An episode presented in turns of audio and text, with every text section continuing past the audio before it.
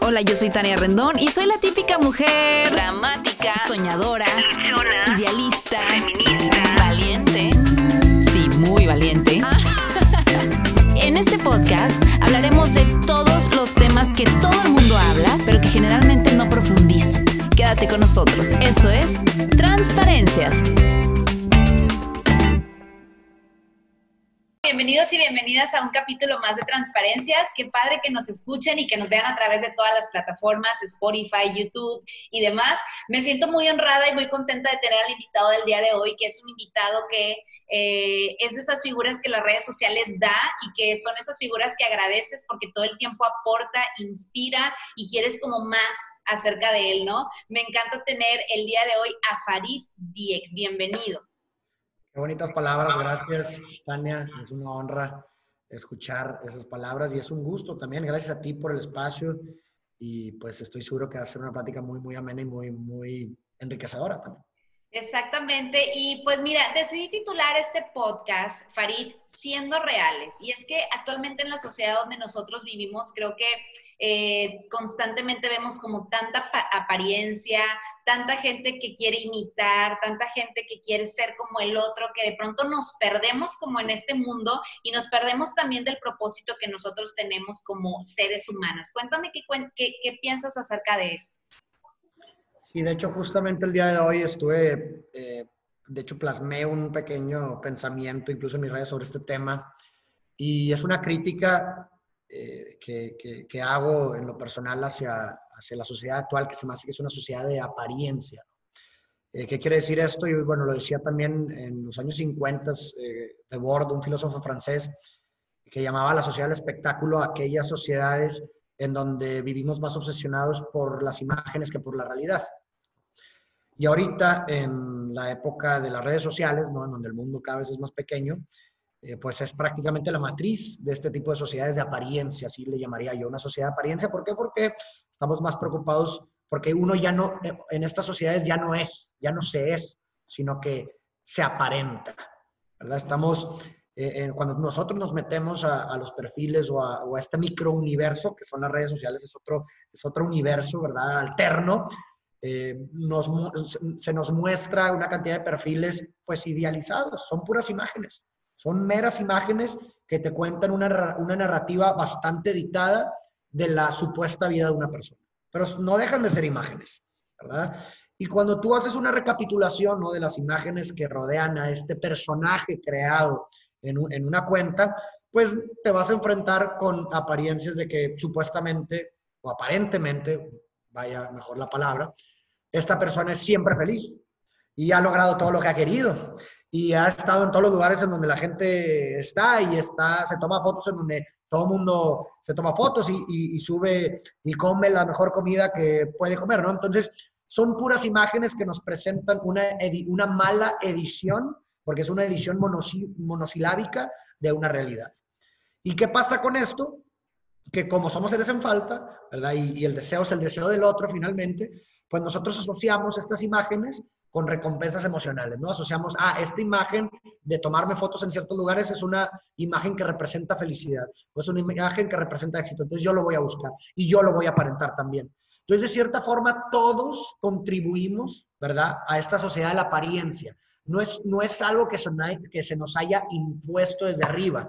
Y yo coincido con Debord cuando dice que es algo que es horizontal, es algo que todos hemos contribuido finalmente porque de cierta forma, pues es muy difícil, ¿verdad? si ni siquiera nosotros nos conocemos a nosotros mismos, ¿verdad? Es muy difícil que una persona tenga, ¿verdad? Una, una capture en su completitud a otra persona. Entonces, pues la tratamos de recortar, ¿no? En, ideas o en imágenes, porque así es como se nos facilita conducir nuestros actos finalmente y, la encapsulamos en ciertas métricas, en ciertos estereotipos y así es como conducimos nuestros actos.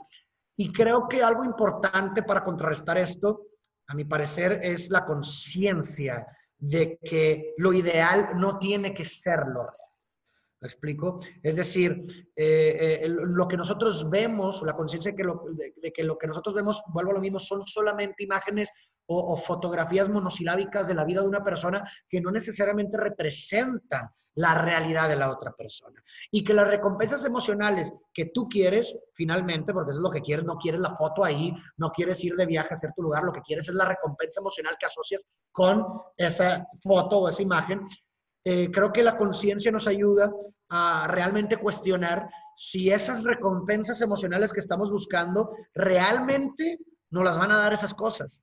O tal vez pudiéramos, ¿verdad?, encontrarlas en la cotidianidad, en otras cosas que no requieren de a lo mejor aparentar, sino en actividades que son significativas para nosotros mismos y que, insisto, pueden estar en nuestra cotidianidad. Y, bueno, pues esa es mi crítica. Y también otra consecuencia también de esta sociedad de la apariencia, que es otra crítica que hago, es que hay una expulsión de lo real. ¿Por qué? Porque como, como tenemos todas estas imágenes y todas esas apariencias, ¿verdad? Entonces no hay, no hay lugar para lo real, porque en el momento en el que una, persona se muestra como humano, con defectos, eh, eh, que se equivoca, que comete un error, ¿qué, ¿qué surge? ¿Cómo responde la sociedad de la apariencia? Con la cultura de la cancelación. Así responde. La, gente responde a, la, a, lo real cancelando lo real. Somos una sociedad que cancela lo real. ¿Por qué? Porque estas apariencias que nos muestran perfección. Algo de Entonces, en el momento en que surge un defecto, no, no, no, no. Ah, entonces, ¿a qué nos conduce esa repulsión de lo real? Nos conduce a más apariencia. Oye, por, no me voy a mostrar real, no me voy a mostrar tal y como soy. ¿Por qué? Porque si no me van a cancelar, porque soy un humano y tengo defectos. Y lo irónico es que finalmente la gente que cancela a otros, irónicamente es gente, porque todos somos seres humanos, que ha hecho cosas muy similares o cosas a lo mejor peores de las que está reclamando o de las que está justificando una cancelación de una persona, ¿no? Entonces, y porque no abraza esas cosas, porque no abraza sus propias sombras, porque el ser humano no es perfecto, es imperfecto por naturaleza, está defectuosos, estamos defectuosos de cierta forma, y porque no abrazamos esa parte oscura, esa sombra de nosotros, la proyectamos en nosotros, ¿no? Porque nosotros no la aceptamos. Entonces, esas son algunas, algunas de las, no sé, críticas y cuestiones que salen a raíz de, de, pues, estas nuevas cosas que nos han tocado vivir, porque no hay precedente, no hay precedente en la historia de la humanidad, son cosas que, que a nosotros nos tocó vivir y que al mismo tiempo nosotros nos, nos toca cuestionar y, e, e, e, y tratar de responder de la mejor forma, ¿no? Finalmente, eh, y pues bueno, eso es, eso es lo que yo veo. Ves, por ejemplo, los, los filtros ¿no? de Instagram. Es, una, es, es, es realmente algo, algo que no, no, no, logro comprender hasta la fecha. Porque tú creas este personaje aparente, ¿no? Es otro, es un, es otro tú, es un personaje tuyo porque no es real. Y lo tienes que alimentar en este microuniverso, lo tienes que alimentar. ¿Cómo lo alimentas? Subiendo más imágenes, ¿no? Le pones filtros, Y, hasta llegas a un punto donde el, creador se ata a la creación en, en, tanto que no puedes ya mostrar algo menor de lo que has mostrado. Entonces, si ya mostraste, si ya este personaje lo mostraste con cierto filtro que lo hace ver perfecto, ¿verdad? Sin imperfecciones, volviendo a lo mismo, hay una expulsión de lo real, entonces en ese sentido ya no puedes bajar, porque ¿qué va a decir la gente? ¿Qué va a decir la gente que ya me vio así, idealizado? ¿Qué va a decir ahora que me muestre eh, con, con, estas imperfecciones, me va a rechazar, ¿no? Es que creo, creo que... es una línea como muy delgadita y sobre todo como en esta era de redes sociales, ¿no? Es como una línea muy delgada entre, ok, lo subo, lo posteo porque me divierte, porque es parte de mi vida, como antes, por ejemplo, ¿no? Que teníamos el Facebook y subíamos los álbumes de todo lo que nosotros hacíamos, de que la fiesta, la vacación y demás. Y ya no te importaba si en la foto salías con el ojo cerrado y demás, pero creo que también las últimas plataformas que han venido saliendo, pues te exigen cada vez más perfección, pero me impacta mucho todo lo que estás diciendo, porque bueno, yo al menos a esto me dedico, llevo 20 años en el medio y tengo como el ancla bien puesta de decir, bueno, pues un día puedo salir fodonga, otro día puedo salir de tal manera, pero hay muchísima gente que no está preparada para esto. Me explico que ya le piensa al momento de subir una foto, porque ya entonces esa foto no es perfecta como la de tal persona que vio en redes. Entonces, es una línea muy delgadita y supongo que tú también para hablar así, Farid, pues te ha llevado un proceso, te ha llevado el aprender más, el, leer más. Eh, no sé si en algún momento hayas tomado algún curso o alguna terapia para pensar de esta manera, ¿no? Porque la gente cree que es muy fácil llegar a este punto de la vida. Pues yo creo que, eh, bueno, no me atreveré a decir que sea fácil o difícil, simplemente me atrevería a decir que es, ¿verdad? Pero el problema, a mi parecer, es que el fundamento principal que detona este tipo de cuestionamientos y, y de salir un poquito las gafas con las que ves la realidad, es algo que se ha cubierto con actividad. Es decir, para mí el fundamento de la creatividad y de la, y de la filosofía en sí es el ocio. Si nos remontamos a, épocas anteriores de la historia de la humanidad, el ocio es lo que generaba el pensamiento.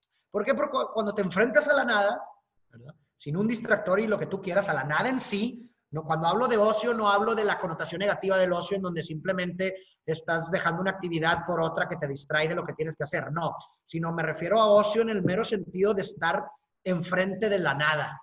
¿Y qué pasa cuando estás en la nada, que no tienes aparatos, que no tienes ninguna actividad más que estar tú quieto en un lugar contigo mismo? ¿Qué pasa naturalmente? Empieza a pensar.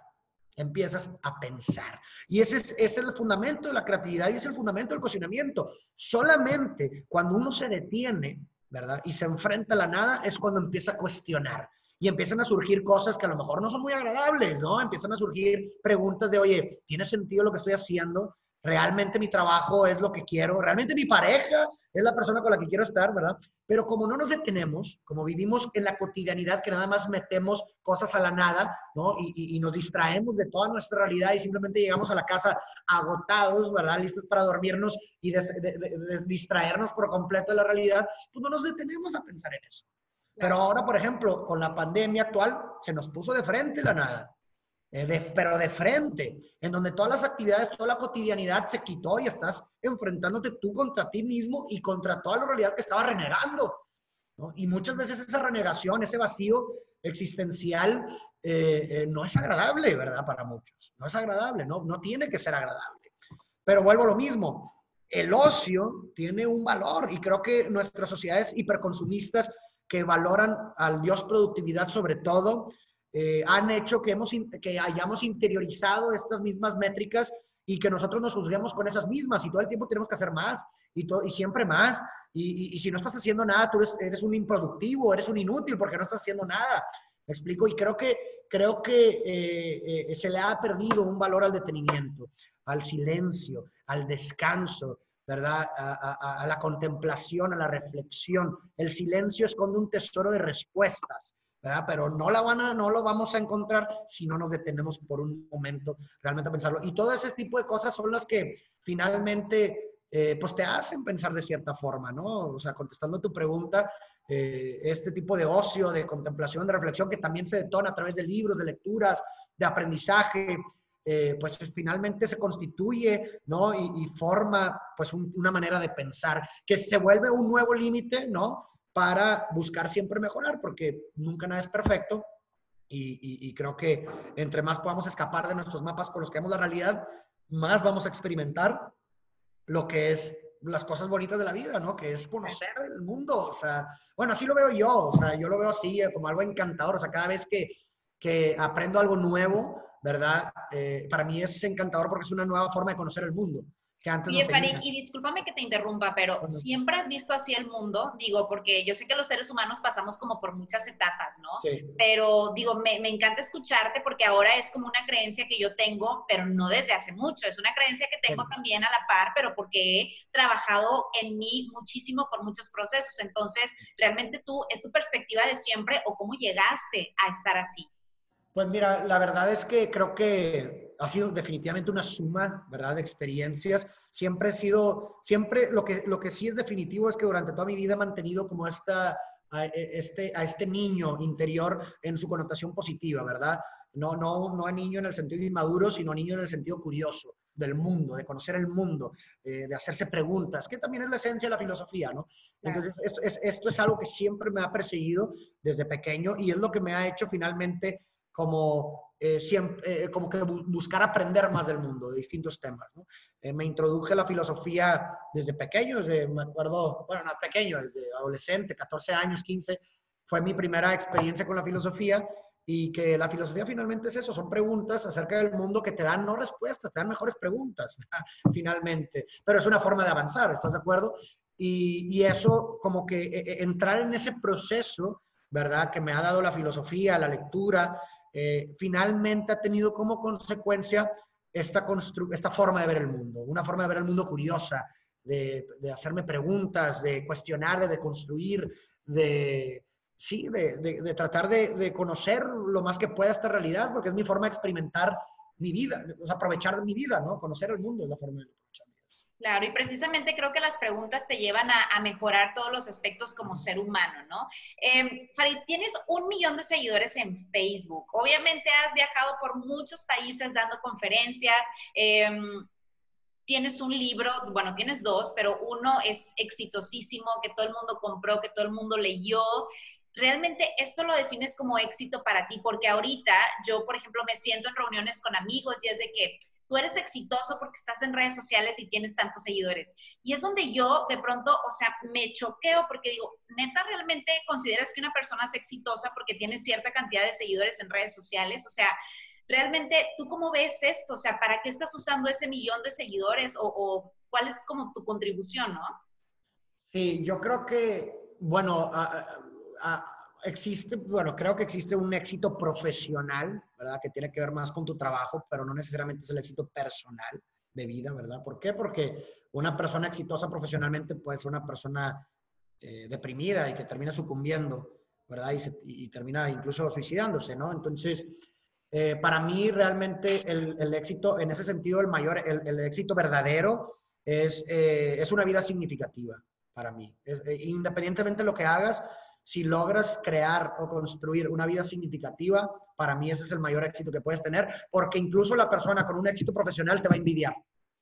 Va a envidiar, o sea, si una persona con éxito profesional que no tiene una vida significativa va a decir, ¿cómo le hago? Puedo dar todo, puedo darte todo mi dinero, puedo darte todo mi éxito para tener, para darle un sentido a mi existencia. ¿Sí explico? Entonces hay una, hay una superioridad, hay una primacía del sentido sobre la vida humana. Eso que ni que es lo único que nos hace, y Víctor Frank lo decía, ¿no? En el hombre busca el sentido, es lo único que realmente hace al ser humano soportar la adversidad y el sufrimiento inherente a la existencia.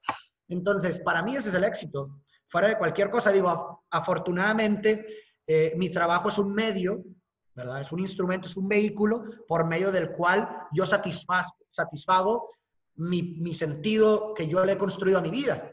Porque el sentido que yo le construyo a mi vida es de que, bueno, quiero que mi trabajo y mi vida sirvan para hacer de este mundo un lugar mejor, ¿verdad? O sea, que, pueda, que mi existencia pueda tal vez ayudar a mejorar la calidad de vida o la vida de otra persona. Ese es mi sentido de vida. Y mi trabajo es solo un medio para satisfacer eso. Entonces hay una sincronía, si te das cuenta, entre mi trabajo con mi sentido de vida personal. Así es como yo lo veo y, ese es el compromiso y la responsabilidad que yo asumo con mis seguidores. Volviendo a tu pregunta, eh, finalmente asumo esa responsabilidad de, darles eh, el mejor contenido posible, ¿no? Y, para eso, pues bueno, yo me preparo, eh, todo el tiempo estudio, estoy estudiando ahorita, terminando una maestría en clínica psicoanalítica, estudiando una segunda carrera estudio una segunda carrera en psicología este, y no descarto estudiar una tercera carrera, tal vez, estoy pensando, no sé, pero es algo que es un compromiso que yo asumo, ¿no? Con mi gente, y no nada más con mi gente, porque también tiene que ser satisfactorio para ti mismo, ¿verdad? No, no tampoco tienes que sucumbir por completo ante lo que la gente espera de ti, pero es algo que está dentro de mis métricas, es algo que a mí me hace feliz, es algo que a mí me lo considero significativo y, y que, que, que padre que pueda empatar con, con la expectativa de la gente. O sea, que lo que yo quiero para mí empate con, con una expectativa de la gente.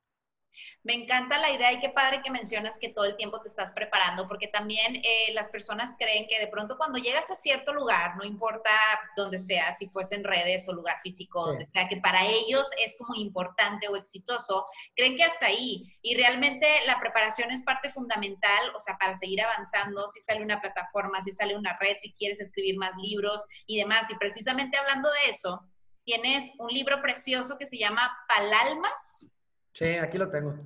Ya sé, te digo que, que, ya me lo pedí online y me encanta. A ver, es como una recopilación de poemas. Yo te digo que tengo siguiéndote en redes ya desde hace tiempo y me encanta lo que compartes, eh, las frases y demás, pero cada que veo algo digo, oye, ¿de dónde saca este, este niño tanto? O sea, ¿cómo le hace? El ocio, vuelvo a lo mismo, el ocio, el ocio. Me encanta, me encanta, porque creo que del ocio podemos hacer grandes cosas y al final, sabes que eh, justo también me topé con, con la frase que compartiste el día de hoy pero más allá de ver como una frase poética, vemos una frase que tiene que ver con una realidad y yo creo que también es parte de lo que a la gente le gusta, o sea, me estás hablando bonito, pero a la par me estás dando una cachetada con guante blanco diciéndome, hey, despierta, ¿no?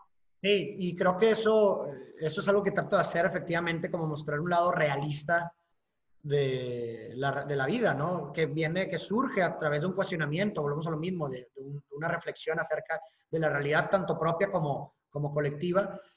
Y, el, el, Palalmas es una recopilación, como bien lo dices, de, de, 100 poemas y frases que he escrito a lo largo de tres años y medio sobre distintos temas, efectivamente, de, de mi vida, ¿no? Porque yo, eh, mi vehículo de descarga, de desahogo del sentir es la tinta. Es decir, eh, a través de la escritura yo descargo lo que siento. Es como una en, en, la conversación con el papel, ¿verdad? Es como una conversación con un amigo en el cual cuando descargas todo dices, ah, me desahogué, qué padre que te conté las cosas, ¿no?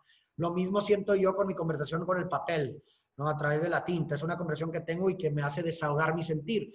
Y siempre he creído que la poesía o, o distintas figuras retóricas embellecen la realidad, ¿no? Es muy diferente que yo te que yo trate de escribir un sentir diciéndote, oye, no sé, me siento triste, a que te diga, siento que una parte de mí murió con la partida de mi ser querido. O sea, es, esa figura retórica, eh, no sé, eh, definitivamente le hace más justicia al sentir que simplemente decirte, no, pues estoy triste. ¿Sí me explico? Entonces, eso es lo que se trata de hacer con la poesía, ¿verdad? Y con este libro, tratar de embellecer el sentir para que la gente encuentre a través de esta tinta un eco, eh, y, un eco y un vehículo de descarga a ciertas cosas que quizás no han podido nombrar, que aquí encuentren a lo mejor un nombramiento para ello y, que los acompañe finalmente en su día a día, ¿no? Porque es un libro atemporal, es un libro que pues tú pues lo puedes terminar de leer, pero es atemporal porque mañana puedes repetir un poema, una frase que te va a decir algo distinto, porque a lo mejor con algo que viviste ayer eh, va a cambiar un poquito tu perspectiva acerca de esa, de esa cita, ¿verdad? O te va a hacer mucho más sentido una cita que a lo mejor en un momento no te hizo sentido, a lo mejor en dos años lo vuelves a leer y dices, wow, ahora lo entiendo, ¿no? Entonces, eso es lo que se busca con este libro, como un acompañante ¿verdad? Y, que genere finalmente reflexión, que genere contemplación, que, que, los poemas y las frases sirvan como detonantes de, una reflexión en tu, en tu propia vida. Me encanta, pues para que lo busquen, digo, supongo que siguen a Farid en redes, si no lo siguen, síganlo ya, porque la neta es que, como les digo, es una persona que aporta mucho, tiene entrevistas, tiene libros, comparte frases, comparte un poquito de su día.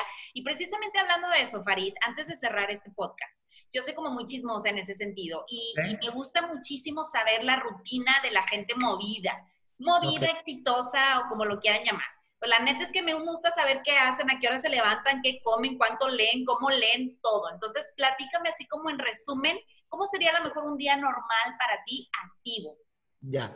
Eh, pues mira, yo religiosamente duermo ocho horas al día. No importa, no, no tengo hora específica de levantarme, siempre y cuando sea ocho horas exactas. Si me duermo a las 10 de la noche, me voy a levantar a las 6 de la mañana. Si me duermo a las 2 de la, de la noche, me voy a levantar a las 10 de la mañana. Pero religiosamente duermo 8 horas al día.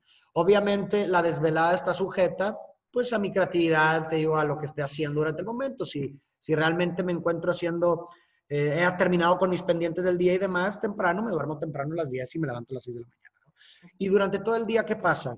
Primero, pues bueno, voy a la, tengo también otra, eh, además de mi marca personal, tengo otras empresas, ¿verdad? Que, requieren que, que, pues esté de, trabajando también para ellas, ¿verdad? Y lo primero que hago es desayuno, ¿verdad? Y me voy a la oficina, a mi oficina eh, que está aquí en Monterrey.